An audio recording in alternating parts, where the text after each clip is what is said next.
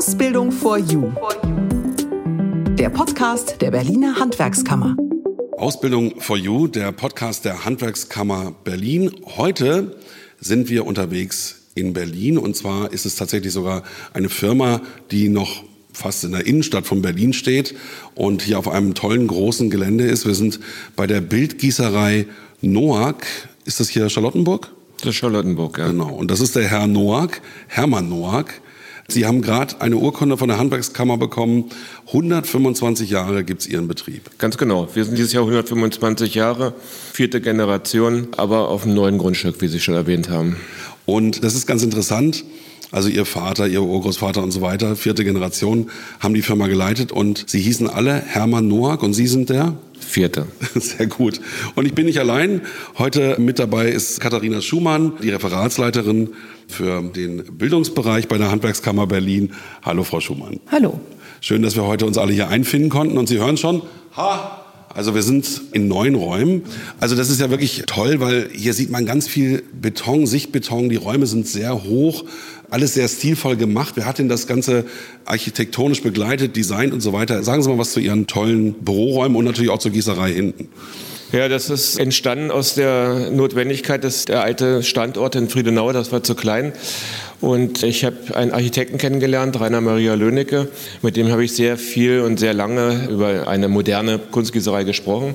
Gab es auch verschiedene, mit der TU Berlin zusammen, verschiedene äh, Geschichten. Und daraus ist über viele Jahre dann die Idee entstanden und dann eben auch nachdem er ein Grundstück gefunden hatte und wir das kaufen konnten, haben wir das dann aufgrund auch natürlich der alten Gegebenheiten könnte man das schön entwickeln. Also es ist direkt an der Spree, am Spreebord 9 und das ist ein langgezogenes Betongebäude mit wirklich hohen Räumen. Also wenn Sie mal in der Ecke sind, gucken Sie sich das auf jeden Fall mal an. Beim Vorbeifahren vorne vor Kopf ist noch ein Restaurant, also sehr gelungenes Gebäude und trotzdem, ja, die Architektur fließt auch über mit dem Kraftwerk, was nebenan steht. Das ist irgendwie sehr gelungen. Also erstmal sind es zwei Gebäude. Mhm. Die Gießerei hinten ist nochmal ein extra Gebäude, die auch zuerst entstanden ist vor zwölf Jahren. Das Gebäude hier, in dem wir jetzt stehen, ist ein bisschen jünger. Klar, es ist eine Industriearchitektur, obwohl das vielleicht auf den ersten Blick nicht ganz so aussieht, aber es ist der Industriestandard von den Maßen hier, die Stützen und so, die Sie mhm. sehen. Und auf das Kraftwerk direkt bezogen haben wir uns nicht, aber klar ist, dass eben versucht wurde, sich hier natürlich einzupassen, genau. in die. Gegend anzupassen. Ja. Gut, wir wollen jetzt nicht über Architektur reden, obwohl das auch genauso spannend ist. Auf der anderen Seite sind nämlich schon Wohngebäude. Ihren Betrieb gibt es seit 125 Jahren. Das war dann 1897. 97. Das ist Wahnsinn. Und große Skulpturen waren ja in der Zeit auch besonders beliebt. Wie ist das heute? Wird noch genauso viel hergestellt an Skulpturen wie damals? Grundsätzlich ja, mhm. aber natürlich ganz anders. Ja. Also 19. Jahrhundert war die Zeit der Großdenkmäler. Jetzt hier zum Beispiel in Berlin äh, Siegessäule oder vom Schloss von Begar gab es diese Gruppe. Aber auch eben in Berlin gab es eine sehr große Firma, Gladenbeck, die haben tatsächlich so für den internationalen Markt Großdenkmäler produziert, zum Beispiel für die USA Washington. Das wurde dann in Berlin bestellt tatsächlich, mhm. weil die USA zu dem Zeitpunkt offensichtlich noch keine eigene Gießereien hatten, um sowas zu produzieren. Also mein Urgroßvater, der war damals bei denen angestellt, Werksmeister und hat für die in den USA zwei Großdenkmäler aufgebaut. Spannend. Äh, Frau Schumann, wir sind ja heute hier, um über Ausbildung damals und heute zu sprechen. Was hat sich denn da alles so auf den ersten Blick verändert? Oh, eine ganze Menge, weil natürlich auch die Jugendlichen sich verändert haben, die Rahmenbedingungen haben sich verändert, gesetzliche Vorgaben haben sich geändert, Traditionen haben sich geändert. Also vor 125 Jahren sah Ausbildung noch ganz anders aus, als es heute in den Betrieben der Fall ist. Wir haben noch mal was vorbereitet, die duale Ausbildung heute und früher und da hören wir jetzt mal rein. Kennen Sie noch den Ausdruck Stift? Er wurde in grauer Vorzeit verwendet und bezeichnete die Gesamtheit der Auszubildenden.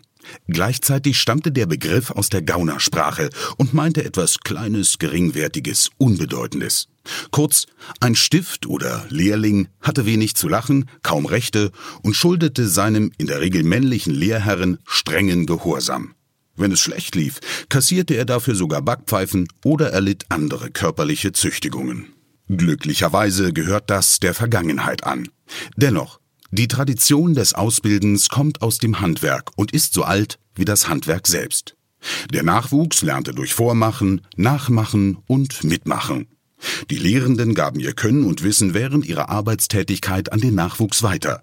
Das ging länger oder kürzer, je nachdem, wann der Lehrling sein Handwerk sicher beherrschte und auf eigenen Füßen stehen konnte. Dafür gab es, je nach Epoche, verschiedene Regeln für die Ausbildung. Im Mittelalter wurden sie durch die Zünfte eingeführt. Diese vertraglichen Vereinbarungen bezogen sich allerdings in erster Linie auf die Versorgung mit Unterkunft und Verpflegung. Berufspädagogik? Weit gefehlt. Jugendarbeitsschutzgesetz? Lächerlich, dachte man damals. Oder eine Berufsschule? Unbekannt. Dafür war schließlich der gestandene Lehrherr Experte genug. Der Umschwung und eine neue Form der Berufsausbildung kamen im 19. Jahrhundert mit der Industrialisierung und der Gründung von Manufakturen und Fabriken. Nun entstand der Vorläufer einer Ausbildungsstrategie, denn man verstand, in der laufenden Produktion mit der Zergliederung des Herstellungsprozesses konnten die geforderten Ausbildungsziele nicht mehr erreicht werden. Die gesonderten Lehrwerkstätten waren geboren. Ein beauftragter Werksmeister übernahm als hauptberuflicher Ausbilder das Ausbilden. Anfang des 20. Jahrhunderts wurde daraus das über die Grenzen hinaus geschätzte duale Ausbildungssystem entwickelt. Einheitliche Berufsbezeichnungen und Ausbildungsrahmenpläne gaben die Inhalte vor. Berufsschulen ergänzten das betriebliche Lernen durch Vermittlung der Fachtheorie. Das System bewährte sich und wurde nach 1945 beibehalten. Damals gab es 610 anerkannte Ausbildungsberufe. Heute sind es 324. Aber die nächste große Reform stand schon bevor, mit der Einrichtung des Bundesinstitutes für Berufsbildung 1969. Seitdem gibt es mit dem Berufsbildungsgesetz eine gesetzliche Grundlage für die Ausbildung. Sie ist damit branchenübergreifend für Handwerk und Industrie verbindlich geregelt.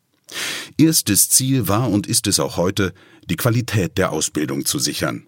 Sowohl die Ausbildenden als auch die Auszubildenden haben Rechte und Pflichten. So ist es im Berufsbildungsgesetz beschrieben. Darin ist auch festgelegt, wer überhaupt ausbilden darf und wer dafür fachlich und persönlich geeignet ist. Damit sind die Aufgaben und die notwendige Qualifikation eines Ausbilders und einer Ausbilderin gesetzlich vorgegeben. Festgeschrieben wurden sie 1972 mit der Ausbildereignungsverordnung, kurz AEVO. Fazit Stifte sind heutzutage ausschließlich Schreibgeräte und Ausbildung funktioniert am besten, wenn neben der Vermittlung von Wissen auch der Austausch nicht zu kurz kommt. Im Gegenzug bieten sich für interessierte junge Menschen vielfältige Karrierechancen im Handwerk. Da haben wir ja eine ganze Menge gerade erfahren, Frau Schumann, Ausbildung heute und früher. Warum haben Sie diesen Betrieb ausgesucht? Ja, 125 Jahre, 125 Jahre auch eigene Ausbildung. Das heißt, der Betrieb ja weitergegeben von Vater auf den Sohn jedes Mal und jetzt die Tochter. Wie sind Sie selber ausgebildet worden? Vielleicht wissen Sie noch was von Ihren Großeltern oder Urgroßeltern, wie die Tradition im Unternehmen war. Also es gab zwei Töchter, die sind noch nicht im Betrieb, muss man erst mal gucken, die studieren erst mal. Studieren die was Fachnahes? Die eine studiert Kunstgeschichte und Russisch und die andere möchte Design studieren. Ja, das passt. Also auf jeden Fall kann man auch da schon erkennen, natürlich erstmal das Studium steht da erstmal vor. Bei mir war es noch so, ich habe angefangen zu studieren, habe es dann aber irgendwann, muss ich ehrlich sagen, aufgegeben. Ja, ich wollte was mehr Praktisches machen. Mir war es dann zu viel in der Vorlesung sitzen und zuhören. Ich wollte lieber was Praktisches machen. Also ich bin dann den Weg gegangen, tatsächlich auch ganz klassischen Ausbildung, Gesellenausbildung und habe dann, nachdem ich fertig war, habe dann mehrere Jahre handwerklich im Betrieb alle Stufen gemacht. Also wir haben mehrere verschiedene Ausbildungsberufe im Betrieb und habe dann nachher dann auch mal meinen Meister gemacht als Sandformer. Heutzutage nennt sich das Kunst- und Glockengießer. Das ist alles zusammengefasst. Also es wird immer mehr zusammengefasst, was für uns leider nicht so gut ist. Das heißt also, früher hatten wir eine klare Trennung zwischen Sandformer und Wachsformer und Ziseleur. Metallbildner heißt es heutzutage. Und jetzt mittlerweile gibt es eben Metallbildner und Kunst- und Glockengießer heißt es. Der große Unterschied ist, bei uns im Betrieb, würde ich mal sagen, gibt es keinen großen Unterschied. Das ist so, wie, wie wir es früher auch gemacht haben. Also wir bilden noch genauso aus wie immer. Es gibt natürlich einen großen Unterschied zu meiner Auszeit. Es war dann also 87 bis 89. Da hatten wir noch eine Berufsschule in Berlin. Gibt es nicht mehr. Das heißt also, unsere Auszubildenden müssen nach Thüringen oder Bayern, glaube ich, fahren und dann im Blockunterricht da die Berufsschule machen. Wie viele Ausbildungsberufe haben Sie heute noch im Unternehmen und wie viele waren es meinetwegen vor 40 Jahren? Hat sich da viel getan? Wie gesagt, eigentlich nicht. Wir haben jetzt im Prinzip zwei Ausbildungsberufe könnten jetzt hier noch im Büro könnten wir kaufmännisch ausbilden, theoretisch. Das haben wir sogar früher mal gemacht. Aber gute Idee, das müssten wir vielleicht auch nochmal machen. okay. Mich auch schwierig zu finden. Sie werden ja sicherlich auch viele Geschichten noch von Ihrem Vater, Großvater, Urgroßvater kennen. Was kann man denn sagen, wie hat sich die Ausbildung im Laufe dieser 125 Jahre verändert? Also ich kenne auch Geschichten, dass teilweise in der Küche Auszubildende auch mal eine Ohrfeige kriegen, wenn sie nicht richtig spuren. Ich glaube, auch da hat sich einiges getan, oder? Ja, mit Sicherheit. Ich kenne auch noch Geschichten, dass der Auszubildende dann morgens los musste und Bier kaufen musste. So eine Geschichte. Das gibt es natürlich heutzutage nicht mehr. Mhm. Also ganz klar Alkohol generell. Klar, Alkoholverbot inzwischen wahrscheinlich. Ne? Verbot, ja mhm. klar, während ja. der Arbeitszeit sowieso. Mhm. Auch nach Feierabend ist das eigentlich nie mehr gern gesehen. Mhm. Das Feierabendbier, das war früher natürlich ganz anders. Also ich habe es persönlich aber nicht mehr miterlebt, dass diese Zeiten, das muss, ich glaube, bis in die 70er Jahre hinein, wo tatsächlich noch auch im Betrieb tagsüber getrunken wurde. Ja. Also das ist auf jeden Fall ein Unterschied. Ansonsten, also sicherlich war der Umgang generell ein bisschen tougher früher. Heutzutage ist das sehr menschlich. Jetzt müssen wir ein bisschen was zu den Produkten sagen, also den Skulpturen, die Sie herstellen. Die gibt es ja in allen Größen. Vielleicht mal einleitend für alle, der Bär der Berlinale kommt auch von Ihnen. Das sind ja dann der silberne, der goldene Bär und so weiter. Das ist ja auch hochspannend. Wissen Sie dann vorher schon den Namen, der dann da drauf kommt? Klar. ja, wirklich? Am Vorabend, ja. Super. Also sind Sie die heiße Quelle, wenn man es vorher wissen will, aber Sie halten dicht, ja? Wir halten dicht, aber früher war das ein großes Thema. Ich glaube, mittlerweile wird das aber auch direkt nach der Jury-Sitzung bekannt gegeben. Ja, okay.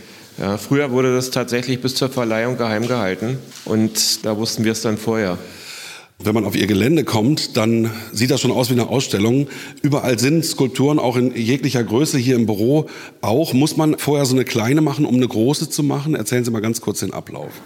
Ja, also letztendlich ist ja, worüber Sie jetzt gerade reden, die bildhauerische Arbeit, eigentlich die klassische bildhauerische Arbeit, auch die hat sich grundlegend geändert. Es ist anders als früher, weil viele Sachen werden heutzutage anders gemacht, auch durch uns auch gemacht. Ganz klassisch gesehen, wenn ein Bildhauer eine Großskulptur machen möchte, fängt er mit einer Skizze an, geht dann über ein sogenanntes Pozzetti, eine Kleinskulptur, einen Entwurf und dann wird das in Etappen vergrößert, ja, um immer die Proportion, um alles zu sehen. Das ist aber heutzutage tatsächlich, wird selten so durchgeführt. Also das würde jetzt zu weit gehen, das alles zu erläutern, aber das ist heutzutage auch alleine durch die digitalen Möglichkeiten, Sachen zu scannen, im Computer zu vergrößern, zu fräsen, zu drucken etc., kann man heute ganz anders an Sachen rangehen. Was früher nicht möglich war. Frau Schumann, Ausbildung heute und früher ist ja unser großes Thema. Was hat sich aus Sicht der Handwerkskammer da geändert in den letzten Na, wie Jahrzehnten? gesagt, die Rahmenbedingungen sind ganz andere. Wir haben natürlich inzwischen strengere gesetzliche Rahmenbedingungen. Die gab es ja früher nicht, das haben wir ja auch gehört, sondern seit Mitte der 70er Jahre, Ende der 70er gibt es die Ausbildungseignungsverordnung. Das heißt, das müssen wir auch überprüfen, ob jemand das auch hat. Nur derjenige oder diejenige darf dann auch ausbilden. Das heißt, es muss eine Qualifikation vorhanden sein. Und wir merken halt heute, dass es gerade wichtig ist, eine Qualifikation zu haben, weil die Anforderungen ja an den Ausbilder oder die Ausbilderin ganz andere sind. Äh, wir haben zum Beispiel Jugendliche, die aus dem Ausland kommen, die kommen in einer Tradition. Da muss man äh, Multikulti nochmal im Blick haben. Muss ich hier den Jugendlichen anders oder die Jugendliche anders ansprechen? Sprachkenntnisse. Wir haben ja verschiedene Podcasts gemacht, wo wir gehört haben, Jugendliche haben Schwierigkeiten. Das heißt, entweder im Theorie theoretischen oder auch familiär schwierige Rahmenbedingungen, so dass der Ausbilder da halt ganz anders gefordert ist als noch vor 100 Jahren. Mhm. Eigentlich muss doch der Ausbilder heute fast mehr mitbringen. Ne? Er muss sich also in die Leute auch hineinfühlen können. Er muss sprachlich begabt sein. Ein Stück weit muss man auch, habe ich das Gefühl, die Jugendlichen auch motivieren. Motivation, großes Thema, das sagen uns die Ausbilder und Ausbilderinnen immer öfters und fragen uns, wie kann ich denn hier meine Jugendlichen motivieren? Wie kann ich hier die Auszubildenden so motivieren, dass sie auch die Ausbildung zu Ende machen und nicht zwischendurch dann irgendwas anderes machen wollen, sondern wie wie bleiben sie bei der Stange. Das ist ein großes Thema. Wir bieten ja jetzt seit einigen Jahren auch Ausbilderinnen Seminare an, das kostenlos, so dass die Ausbilderinnen sich auch ständig austauschen können und neue Informationen bekommen, Tipps kriegen etc hier immer mal wieder die Seite der Handwerkskammer besuchen. Stichwort Digitalisierung, was muss man da als Ausbilder heute drauf haben? Na, natürlich auch einiges. Es wird sich hinbewegen in die Richtung digitales Berichtsheft. Das heißt, ich muss natürlich auch als Ausbilder dann mit PC und Digitalisierung umgehen können. In den Ausbildungen wird natürlich auch Digitalisierung immer mehr Platz nehmen, mehr Raum einnehmen. Das heißt, wir haben es ja gehört, auch hier in diesem Bereich, Digitalisierung ist nicht mehr wegzudenken. Was raten Sie denn Ausbildern? Gibt es da einen Leitfaden, ein paar besonders gute Tipps? Natürlich immer aktuell zu bleiben, sich auch ständig fortzubilden, immer mal zu gucken, wo kann ich mich mit anderen austauschen, wie ticken die Jugendlichen heute. Wir haben alle zwei Jahre einen Ausbildertag, wo sich die Ausbilder umfangreich austauschen können. Wir versuchen dort aktuelle Themen vorzustellen, wie ticken die Jugendlichen heute, weil ich denke, man muss immer mehr näher an die Jugendlichen ran. Wo sind die Bedarfe, wo sind die Bedürfnisse und wie kann ich sie für die Ausbildung motivieren? Vielleicht zum Beispiel mit Projektarbeiten, statt nur hier vormachen, nachmachen, sondern mehr anleiten zum selber lernen. Okay, danke, Frau Schumann. Wir sind gerade über eine Brücke vom Verwaltungsgebäude zur Werkstatt gelaufen und gigantisch groß auf mehreren hundert Quadratmetern verschiedene Bereiche, die wir gleich alle noch besuchen. Wir sind jetzt in der Werkstatt bei Herrn Hepting und der ist Ausbilder hier für Metallbildner, Fachrichtung Ziseliertechnik. Und was ist Ihnen wichtig in der Ausbildung? dass die Leute nach drei Jahren praktisch komplett alleine arbeiten können, dass sie auch was Vernünftiges lernen und dass das Handwerk halt nicht ausstirbt und das weitergegeben wird. Das ist ja in so einer Branche ganz besonders wichtig. Genau, also es gibt, glaube ich, bundesweit jedes Jahr so an die 16 Lehrlinge. Bundesweit? Bundesweit, ja. Also zwei davon sind hier bei uns meistens. Das ist ja wie aussterbende Arten. Ja, aber es gibt noch, also mhm. es läuft weiter. Es ist 16 ist eine Zahl, was schon so seit, glaube ich, so fünf Jahren da ist. Also es wird nicht weniger. Es ist konstant. Super, Dankeschön.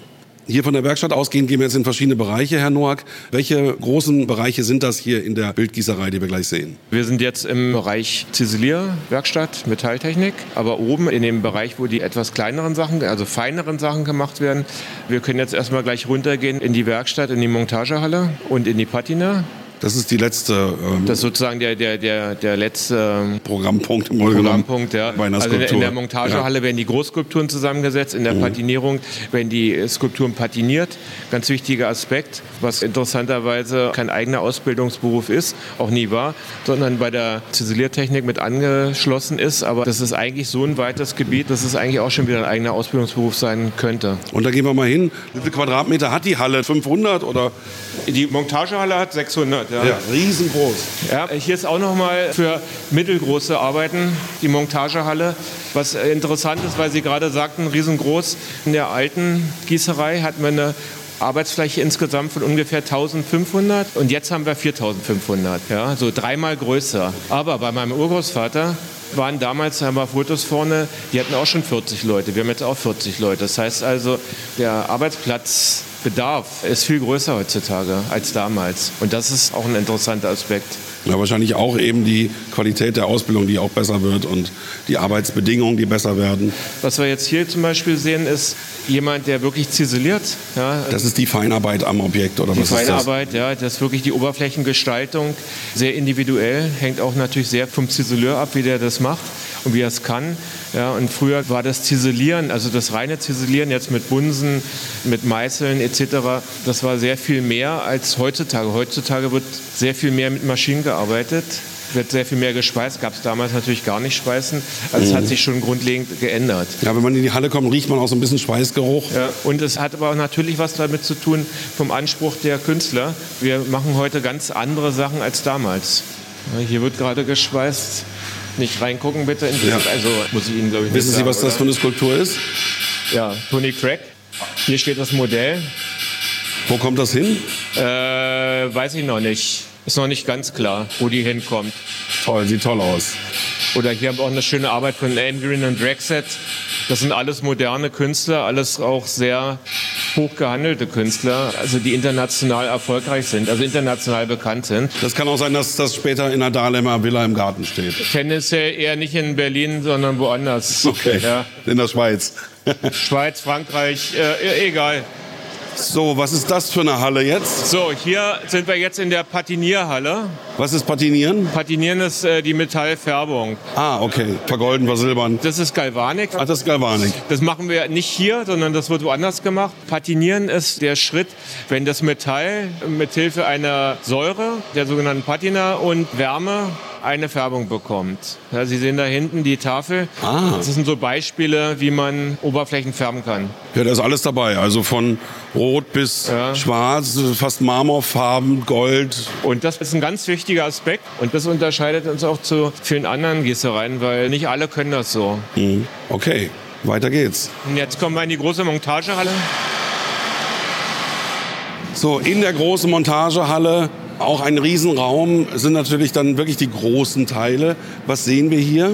Ja, hier sind jetzt verschiedene Skulpturen, die aus einzelnen Gussteilen zusammengebaut werden. Hier wird gerade eine große Baselitz-Skulptur, Georg Baselitz, zusammengebaut, zusammengeschweißt. Da hinten haben wir Arbeiten von Bunny Rogers, New Yorker Künstlerin.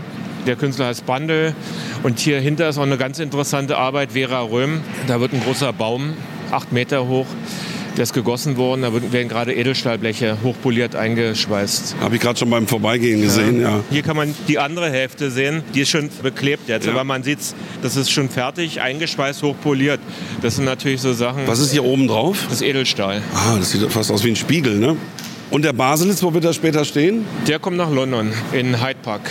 Und die Struktur, die wird noch anders oder bleibt das so, wie es gerade ist? Na, Ist das, so ist, das ist die Struktur, die wir wollen. Ach, die wollt ihr? Ja, ist so ein und, bisschen und, matt. das ist, und das ist, na gut, das ist äh, nachher mit dem Matt oder Glänzen, das ist eine, äh, an dem Zeitpunkt hier spielt keine Rolle. Letztendlich wäre die Skulptur nachher pechschwarz. ah, okay. Ja, hier das da hinten zum Beispiel ist Nicole Eisenmann. Die Figuren, die da hinten stehen, ja, die sind, ja, sagen wir mal, der internationale Kunstmarkt. Für den arbeiten wir sehr viel. Also unsere Sachen gehen überall hin. Macht ihr manchmal auch Führungen durch eure Räumlichkeiten? Wir machen Führungen zurzeit, handhaben wir das so, dass wir das nur in Verbindung mit unserem Restaurant machen und abends. Okay. Das heißt, Gruppen ab praktisch um die 20, 30 Leute. Gut, also es ist möglich. Es ist möglich. Also Super. auf unserer Homepage kann man Informationen bekommen. Bildgießerei Noack, wenn ihr das euch mal anschauen wollt, es lohnt sich. Homepage ist www.nuak.berlin. Sehr gut. Und jetzt geht's weiter wohin? Wir gehen jetzt mal ganz kurz ins Atelier. Ja. Das ist zwar kein Ausbildungsbestandteil, aber trotzdem interessant. Hier kann man noch mal sehen, das ist die Skulptur, die er gerade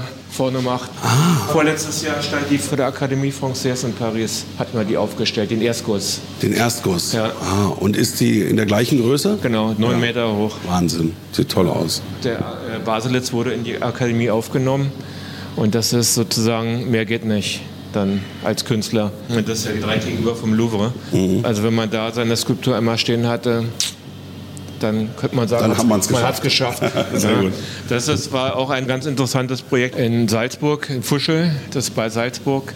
Das war so ein Projekt, was wir von 2007 bis 2014 gemacht haben. Da laufen die Bullen aus dem Gebäude aus dem, raus. ganz ne? genau, übers Wasser. Ja. Ja. Insgesamt 20 Tonnen. Wahnsinn. Ja. Sieht auch irre aus. Ja, und das steht hier in Berlin vom Marie-Elisabeth Lüders Haus. Das ist Regierungsgebäude. genau, ne? Re Parlamentariergebäude. Ah ja, danke. Ja, nicht Regierungsgebäude. Okay. Wir gehen einmal ganz kurz mal hier ins Atelier. Hallo. Moin. Herr Kaul bildet zwar nicht direkt aus, aber ab und zu hat er die Auszubildenden hier, weil er ist der Bildhauer, der Modelle herstellt.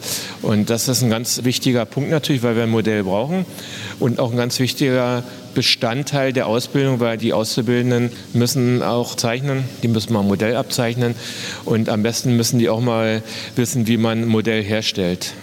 Alles, was mit plastischem Gestalten zu tun hat, ist natürlich für unsere Ausbildung ganz wichtig. Und das passiert hier. Eigener Bereich, schöne Räume. Ja. So, dann gehen wir weiter. So, hier sind wir jetzt in der Abteilung Wachs, Silikonformherstellung. Wachsformerei. Hier wird also ein Modell, was wir bekommen, mit einer Silikonform abgeformt und dann wird ein Wachs hergestellt. Hier sieht man jetzt Silikonformherstellung. Hier ist die Form schon fertig, hier wird jetzt Wachs eingepinselt und dann ist das das sogenannte Wachsausschmelzverfahren. Und damit wird ein Wachs positiv gemacht, eingemauert, das Wachs wird ausgeschmolzen und dann entsteht die Gießform, in die dann gegossen wird. Also alles, was hier in Wachs hergestellt wird, ist dann nachher in Bronze da. Ich muss gar nichts mehr sagen, weil die das alles so gut erklären. Dann gehen wir einfach weiter durch alle Abteilungen. Okay. Hier sehen wir jetzt einen Guss, ja. Haben Sie gesehen vielleicht drüben, wo er dran gearbeitet hat? Ja, so sieht es aus, wenn es aus dem Guss kommt. Das heißt, das ist schon, also das, das ist ein Bronzeguss, aus wie ein ja. Stück Gips, nee, nee. aber darunter ist Metall. Ja, ist auch warm noch, ja. Ah ja, und dann muss das freigelegt werden? Genau, das muss jetzt alles sauber gemacht werden, abgeschnitten werden. Das ist natürlich viel Arbeit und wir können das Material, was jetzt hier außen noch drum war, die Form, ja. die können wir wiederverwenden. Ah. Ja, die geht über eine Mühle in das Silo und kann dann wiederverwendet werden. Also wir haben immer einen Kreislauf. Sehr gut. Und das Schöne ist, das sind auch alles natürliche Materialien. Wir haben hier sehr wenig Sonderabfälle. Ja, das ist also alles natürlich. Und den Gips können wir wiederverwenden? Den Gips nicht, aber die Schamotte. Also die Schamotte. Also bei Gips muss man immer wieder neu machen, weil ja. der ist tot dann. Ja. Aber die Schamotte ist im Kreislauf, zusammen mit neuer Schamotte und neuem Gips. Okay. Wir gehen mal jetzt hier rüber in die Sandformerei. Oh ja, man sieht schon viel Sand. Ja. Und auch heißes Feuer. Erstmal sehen wir hier, da wird geschmolzen gerade. Was wird da geschmolzen? Bronze. Das sind unsere Trockenöfen. Da hinten sind die Wachsformen drin. Ja, der Ofen wird heute zugemacht und dann wird das langsam hochgefahren bis 600 Grad. Zum Glück ist die Energie gerade so billig. Ja. Oh ja. ja. Also man sieht einen Riesenofen, der ist vielleicht fast 10 Meter hoch und 5 Meter tief und davon drei nebeneinander in einer riesigen Halle. Auch mit Kränen an der Decke, die die Sachen bewegen können. Feuer, das brennt, also ganz archaisch hier. Es gibt Sand und Gips und alles in dieser Halle zu sehen. Nicht ganz archaisch, weil, wie Sie schon gerade sagt, mit den Kränen, also auch ein Unterschied. Früher gab es wenig Kräne, heutzutage haben wir in der Firma insgesamt, glaube ich, ich weiß nicht, 20 Kräne. Ja, so von, von Großkran bis Kleinkran. Mhm. Das heißt also heutzutage muss man im Gegensatz zu früher muss man nicht und sollte man auch nicht mehr schwere Sachen heben. Ja, mhm. also darf nicht sogar. Ja, ja. ist ja auch gut so. Ja, ja, das ist aber genau das ist eben auch der, der Unterschied zu früher. Weil das Heben ist natürlich ein Riesenproblem gewesen. Weil das war immer so, dass die Leute dann äh, schon relativ früh wirklich Probleme hatten im Rücken. Heutzutage muss das nicht mehr sein. Ja. Zum Glück. So, und wir sind in der Sand. Genau, jetzt kommen wir zur Sandformerei. Sandformerei. Darf ich mal Hand Graz vorstellen? Thema Ausbildung. Thema Ausbildung. Ja, leider keine Lehrlinge. Das ist ein Beruf, der ausstirbt? Ja, definitiv. Habt ihr keine Lehrlinge? Nein. Es gibt im Moment äh, keinen Nachwuchs. In diesem Bereich Sandformerei? In der Sandformerei, ja. Was ist die Aufgabe des Sandforms? Die Sandformer stellen eine gussfertige Form her, dementsprechend eben aus Sand. Mhm. Und wieso stirbt das aus? Es fehlt halt der Nachwuchs, wie überall im Handwerk, ja. leider. Ist es mangelndes Interesse oder was keiner weiß? Was könnte es sein? Ich glaube, das ist mangelndes Interesse, beziehungsweise glaubt die Jugend, dass sie mit einer App eine Million verdient. Das ist das okay. größte Problem, was wir Alles haben. klar. Dabei ist das so ein toller Beruf. Ja. Warum? Weil wir jeden Tag was anderes machen und unser Beruf total vielfältig ist. Also wir arbeiten für Künstler, alte, neue, internationale und stellen Skulpturen her, die von klein bis groß und für die Ewigkeit sind. Ja. Was sehen wir gerade hier? Das ist äh, der Kopf einer großen Figur, der Olympia von Klimsch. Cool. Na, danke. Gerne.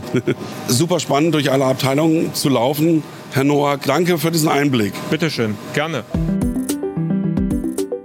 So, wir sind bei Rosa. Hallo, grüß dich. Hallo. Du bist Auszubildende. Genau. In welchem Bereich? Ich bin Metallbildner und spezifisch Ziseleur. Mhm. Und wie lange machst du deine Ausbildung schon? Seit anderthalb Jahren. Also in der Mitte angekommen. Genau. Und das ist ja eigentlich ein bisschen männerdominiert, habe ich das Gefühl. Ja. Wie bist du auf die Idee gekommen, diesen Ausbildungsberuf für dich zu ergreifen? Ich hatte schon mal ein Praktikum in einer, das war eine Restaurierungswerkstatt. Mhm da bin ich so ein bisschen aufs Handwerk gekommen generell. Dass ich mich auch für die Kunst interessiere, kommt halt dazu. Und dann war das halt bei mir hier in der Nähe und da habe ich mich beworben. Ja, und es ist eine tolle Firma, wo man irgendwie spannende Sachen macht. Ähm, warum sollte man diese Ausbildung machen? Ja, also es ist auf jeden Fall einzigartig. Man erlangt irgendwie Wissen, was die wenigsten haben und ist halt auch sehr mittendrin, sag ich mal, auch in der Kunstszene. Man kriegt viele verschiedene Einflüsse und lernt halt Genauigkeit und so im Handwerk. Und welcher Bereich macht dir am meisten Spaß? Ja, schon das Metallbildnern, weil ich ja auch da meine Ausbildung mache, mhm. weil es ist sozusagen der letzte Schliff. Und würdest du diesen Ausbildungsberuf weiterempfehlen? Ja, wenn es einem liegt und gefällt, ja. Danke, Rosa. Viel Erfolg und dann auch viel Erfolg beim Abschluss. Dankeschön. Danke. Tschüss. Danke. Ausbildung for You. Der Podcast der Handwerkskammer Berlin erscheint jetzt regelmäßig. Wenn Sie sich informieren wollen, dann besuchen Sie doch mal die Website der Handwerkskammer www.hwk-berlin.de.